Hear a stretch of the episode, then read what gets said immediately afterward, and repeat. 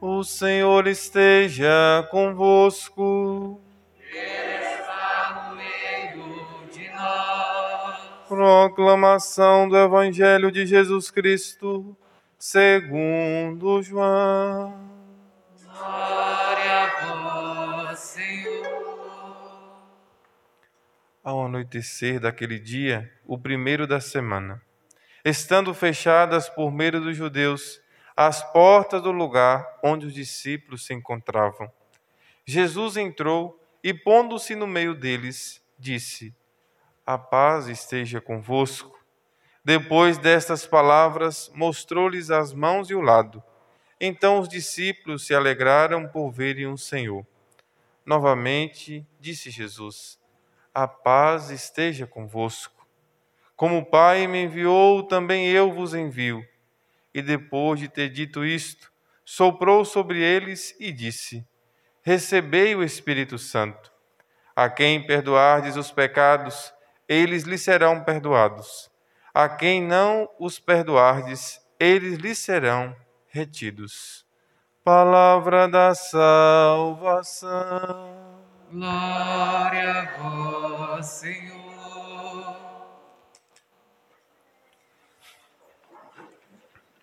Amados irmãos e irmãs, que alegria podermos nos reunir para celebrar hoje o domingo de Pentecostes e também a memória de Nossa Senhora do Sagrado Coração. Como dizia no início, é uma feliz coincidência podermos celebrar hoje, nesse dia, duas datas importantes. Claro que a data que se sobrepõe é a data de Pentecostes, porque Nossa Senhora nós celebramos durante o ano várias vezes. Agora, Pentecostes tem um dia especial. É 50 dias depois da Páscoa. Por que 50 dias depois da Páscoa? Por que, que não são 38, não são 60, não, é, não foi um ano, foi 50? Não é uma data qualquer. Os cristãos não escolhiam datas assim aleatoriamente. Deus age na história em dias específicos, porque Ele quer mudar a nossa vida. No judaísmo, depois da festa da Páscoa, 50 dias, se celebrava a festa da colheita, que era o Pentecostes. Jesus envia o Espírito Santo para que a igreja seja edificada e para que a colheita seja farta porque é o Espírito que faz produzir os frutos no nosso coração. Sem o Espírito Santo, nós não podemos produzir nada na nossa vida. Nós somos como videiras e férteis. O que fertiliza o nosso coração é o Espírito Santo. Talvez seja por isso que muitas vezes a nossa vida se torna tão fechada. Quando o nosso coração se fecha ao Espírito Santo, nós nos tornamos pessoas inférteis. Celebrar também com a pastoral da família, hoje, esse dia, é uma oportunidade singular, porque a família é o sinal da fertilidade, o sinal da colheita do Senhor também. O que seria da sociedade sem as famílias? Ou melhor, é possível pensar uma sociedade sem as famílias? É, é possível conceber uma sociedade sem a, sem a instituição família? A família, como dizia o Papa João Paulo II, é a célula mãe da sociedade e da comunidade cristã. É tão bom que Deus quis ter uma, como nós recebemos aqui a imagem da Sagrada Família. 50 dias depois da Páscoa, o Senhor envia o seu Espírito, o Espírito que edifica a igreja.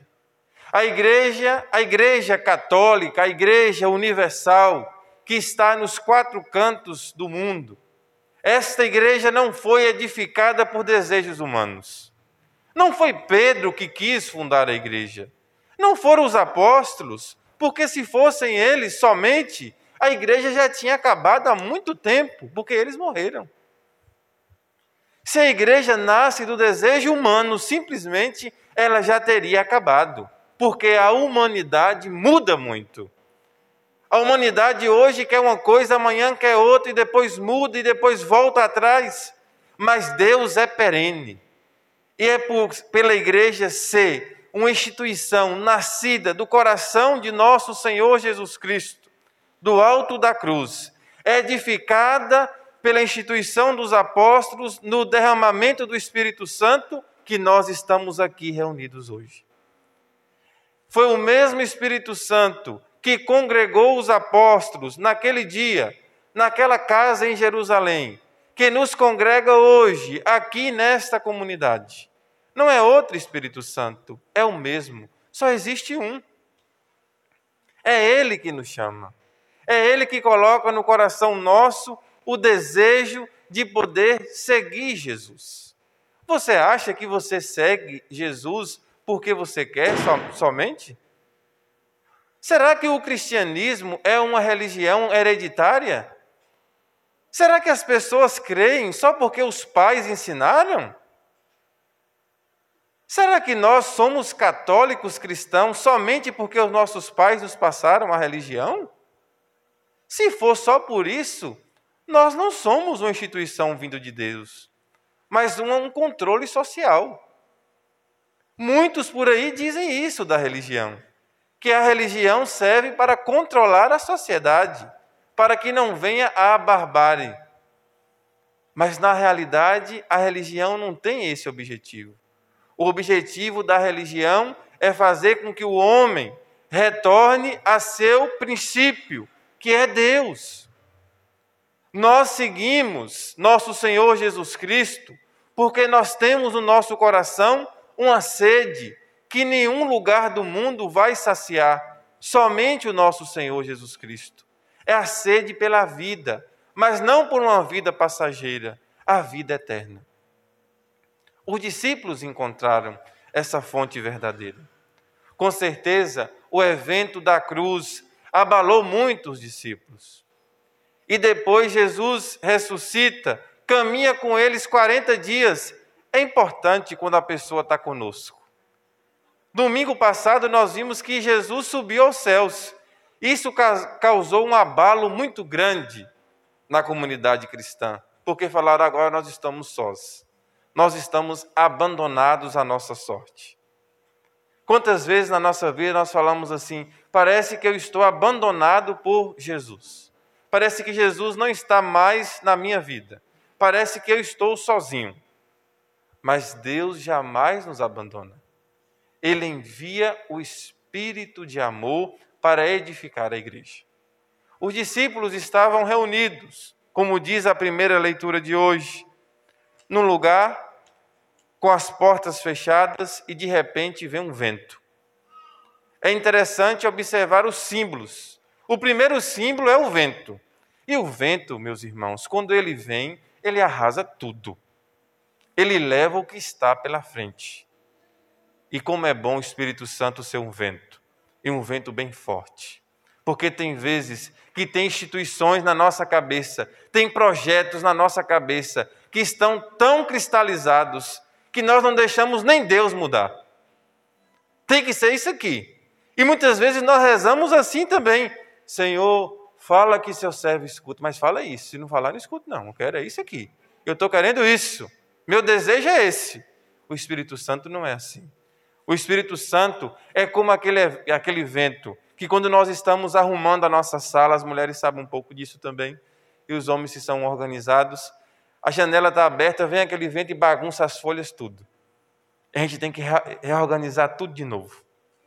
É o Espírito Santo que faz com que a nossa vida seja reorganizada. Foi esse Espírito Santo que o Papa João 23, quando tomou posse, lá nos anos 60, disse aos cardeais: Vamos abrir todas as janelas do Vaticano. E tem janela até as horas, não tem? Eu acho que nem um Papa sabe quantas janelas tem o Vaticano. Falou: Eu quero que abra todas, desde a menor à maior, todas. Abriram as janelas todas. Falou: O senhor está doido? O que é que está sentindo? Falou: é para o vento entrar o vento do Espírito Santo. É esse vento que sempre deve entrar na nossa vida. Nós não podemos fechar as janelas da nossa vida. A igreja sempre tem que estar com as janelas abertas para que o vento entre e possa mexer nos nossos projetos e possa movimentar. O vento não bagunça somente, o vento movimenta. Lembra no princípio o que pairava sobre as águas? O Espírito pairava sobre as águas. Quando nós estamos olhando um rio, nós estamos olhando o mar, nós vemos as ondas. O que que promove as ondas? O que que promove a correnteza? É o vento, é o movimento que é dado. E não tem nada pior do que uma vida parada, uma vida sem graça, uma vida sem movimento. Você sabe por que as nossas vidas muitas vezes ficam sem graça? Porque nós tiramos Deus da nossa vida. Nós tiramos o Espírito Santo, fechamos tanto, colocamos tantos projetos, tantos planos, tantos planejamentos.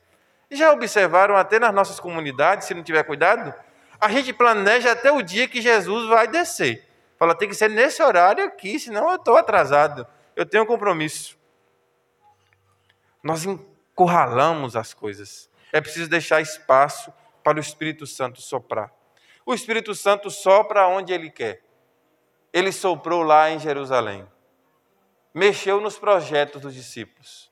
Porque os discípulos pensavam, sobretudo Tiago, pensava que o cristianismo ia ser a continuidade do judaísmo e queria pensar uma religião somente em Jerusalém. Se o Espírito Santo não soprasse, nós não estaríamos aqui. O cristianismo teria ficado somente em Jerusalém. Alguém aqui é natural de Jerusalém? Ninguém. Alguém aqui é judeu? Não. O cristianismo quebra as fronteiras do judaísmo. O vento do Espírito Santo supera as fronteiras de Jerusalém e atinge o nosso coração, atinge o mundo. É esse Espírito Santo que tem que soprar na igreja de novo. E tem que soprar constantemente no coração dos cristãos, para que nós possamos fazer um cristianismo além das nossas fronteiras. Talvez seja por isso que o Papa Francisco está pedindo tanto que uma igreja em saída, não uma igreja em defensiva, mas uma igreja em saída. É preciso soprar no mundo o vento do Espírito Santo. É preciso soprar no mundo esse vento que vem para renovar a face da terra.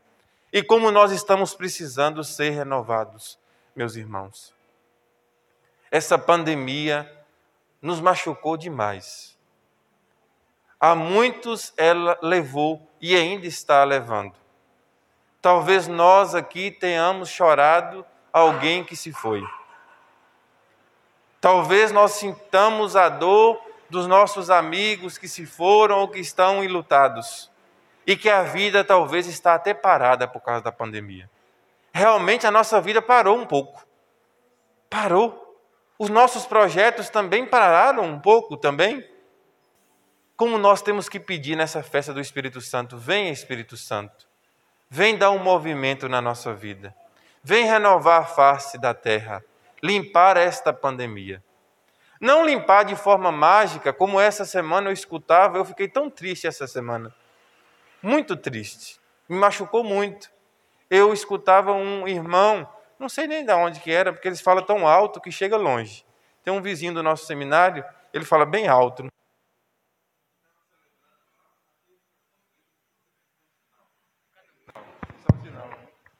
Isso aqui é um sinal, sabia? Que não trocaram as pilhas. O sinal é esse. Você quer outro sinal? Não, não. E aí falava assim: olha, eu profetizo que quem está dentro desse lugar aqui, nenhum vai ter o coronavírus. Muito cuidado com isso. O Espírito Santo, meus irmãos, não está soprando só aqui dentro da igreja, não.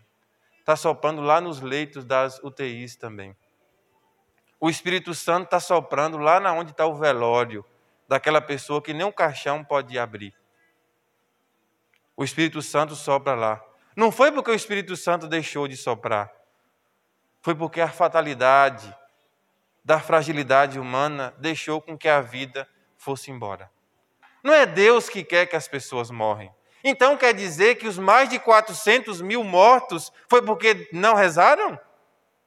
Foi porque não amavam Deus? A minha madrinha de Cristo morreu e talvez ela tinha mais fé do que eu.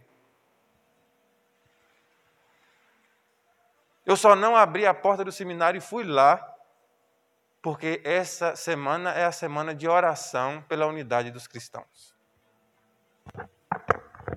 Eu tenho dó dessas pessoas. Eu tenho dó.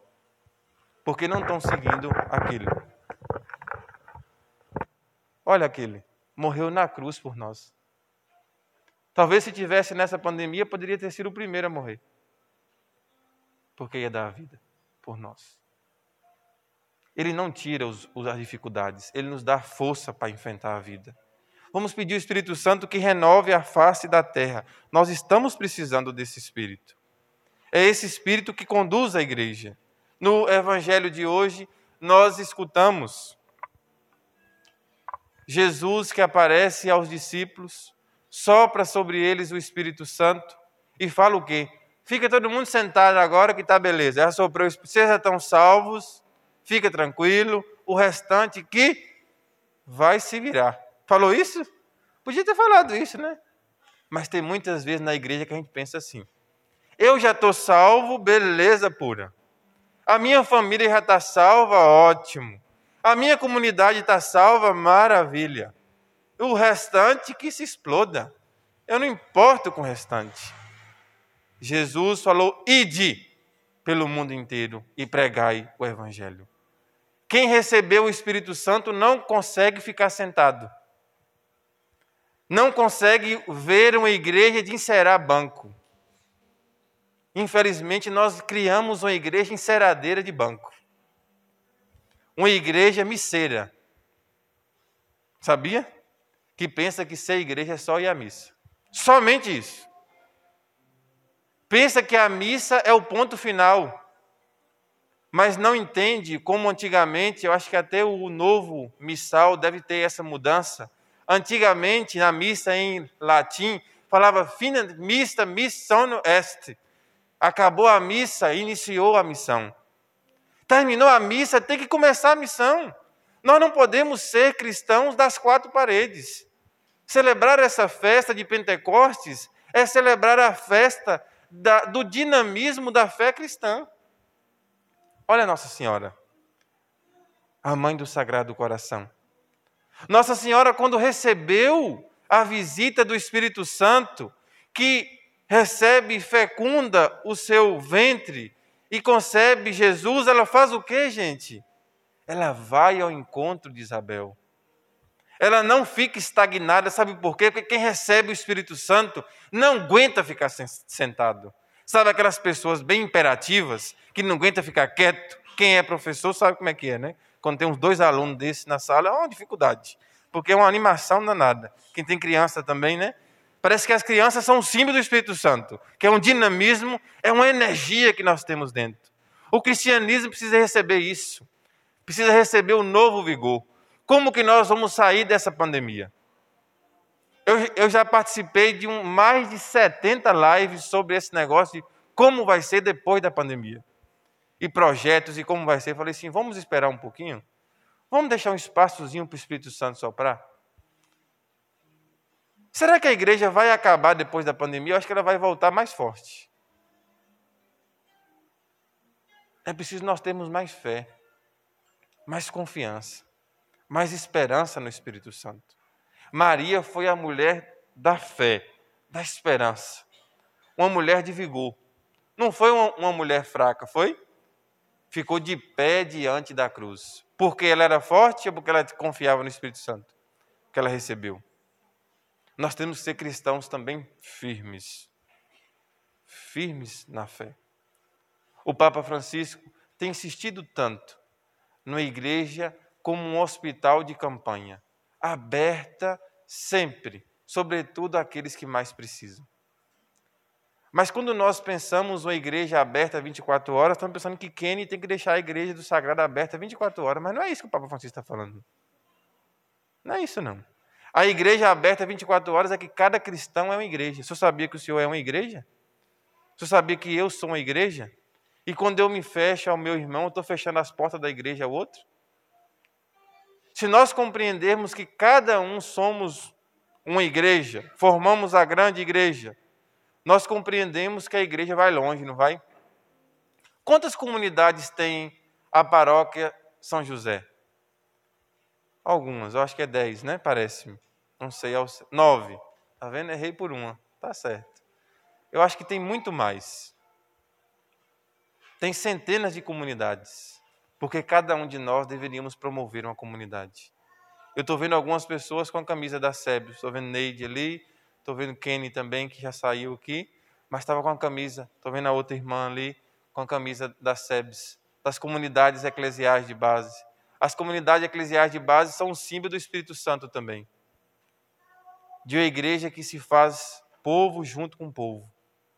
É esta igreja que nós queremos. É a igreja povo de Deus. É a igreja muito próxima. A igreja pobre com os pobres.